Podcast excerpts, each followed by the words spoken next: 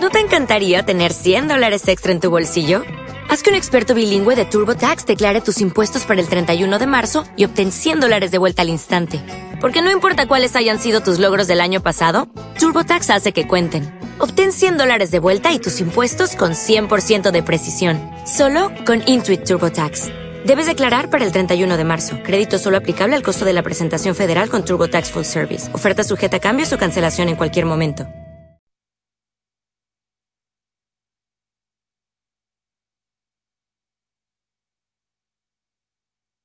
Pues para hablar sobre el programa CO4 contamos al otro lado del hilo telefónico con Francisco Márquez, que es concejal de Medio Ambiente de Higuera de Vargas, un pueblecito de la provincia pacense que tiene, me parece, unos 2.300 habitantes, si no me equivoco, ¿no?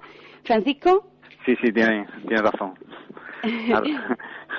Bueno, en primer lugar, eh, gracias por, por, atender nuestra, nuestra llamada. Y bueno, la primera pregunta que quiero hacerte es, ¿qué significa para ti el cambio climático? Pues un poquillo el cambio, el cambio climático, nosotros los ciudadanos de a pie lo que más entendemos es un poquillo todos los cambios que estamos teniendo en todo lo, eh, que toda la, eh, la, contaminación con los carburantes eh, fósiles, el CO2, el efecto invernadero, un poquillo todo ello. Vale, Francisco, eso es lo que tú consideras, bueno, lo que consideramos todo que es el cambio climático, a grosso modo es como lo entendemos todos. ¿De alguna manera consideras que eres responsable y que has contribuido en esta crisis ambiental en la que nos encontramos?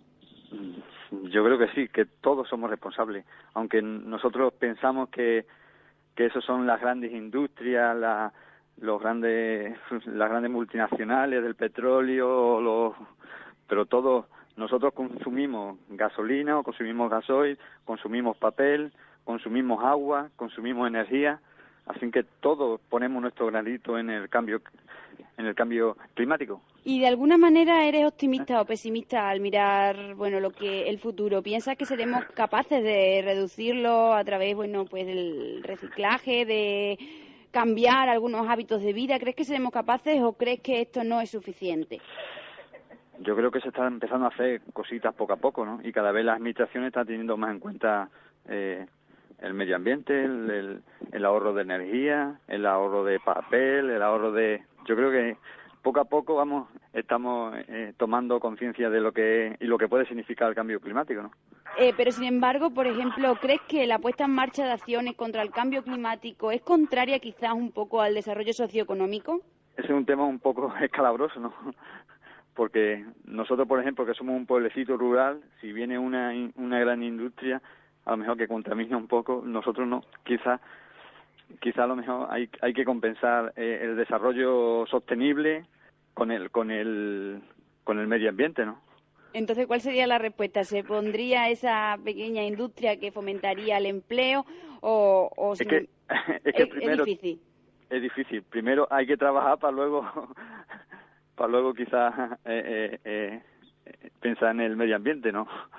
Es bastante complicado, ¿no? Porque Ahora en Extremadura se, se tiene los, mm, se tiene el problema con la refinería, que en teoría son contaminantes y demás, pero es una zona que necesita los puestos de trabajo. ¿no? En, a lo mejor en Cataluña y demás estamos concienciados con el cambio climático, pero ellos tienen un nivel de vida que a lo mejor nosotros todavía no, no tenemos.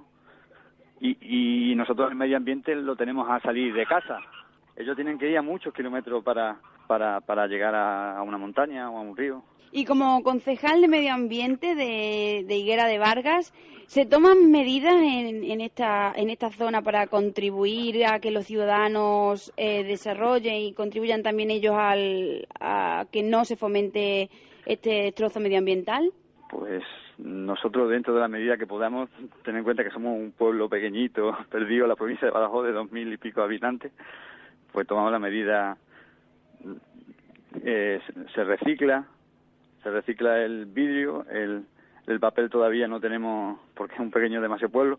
Eh, Higuera de Vargas eh, fue uno de los primeros pueblos que tuvo una depuradora de aguas residuales, o sea que se, se, se está trabajando en el se está trabajando por ello, ¿no? Con respecto al programa CO4, ¿qué te parece que se planteen acciones de este tipo? Que la gente se pare a pensar, ¿no? Que al final es el objetivo de este programa. Es que yo, la importancia de este programa y de cualquier otro programa es que es la información de la que la gente piense, de la que la gente le dé vuelta, de lo que, lo que nosotros podemos contribuir al, al cambio climático o a cualquier otro asunto.